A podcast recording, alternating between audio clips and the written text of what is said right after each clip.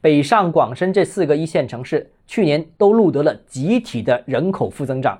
一线城市房地产是不是没有机会了？一线城市是不是不再具有吸引力了？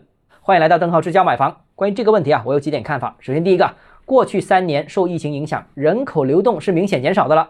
而过去又是最严重的情况，很多城市都出现了较长时间的封禁。比方说，像去年上半年的上海，去年下半年的广州。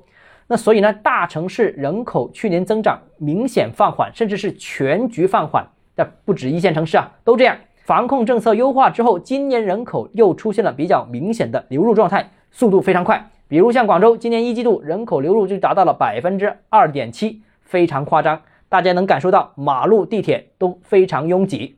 第二呢，就是一线城市人口放缓，其实也不奇怪，未来可能会更加注重人口的质量。过去十年时间，我们看到，其实北京和上海的人口增速是明显放缓的，不少年份甚至是停止了增长。但现在能留在大城市的，能新进入大城市的，基本上都是高素质的、高收入的人才，否则怎么能买得起当地的房子呢？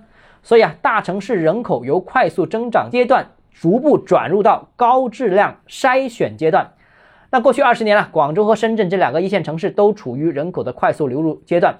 未来的五到十年，我个人认为这两个城市还会继续处于人口快速流入阶段。但之后呢，也一定会进入人口素质的筛选阶段。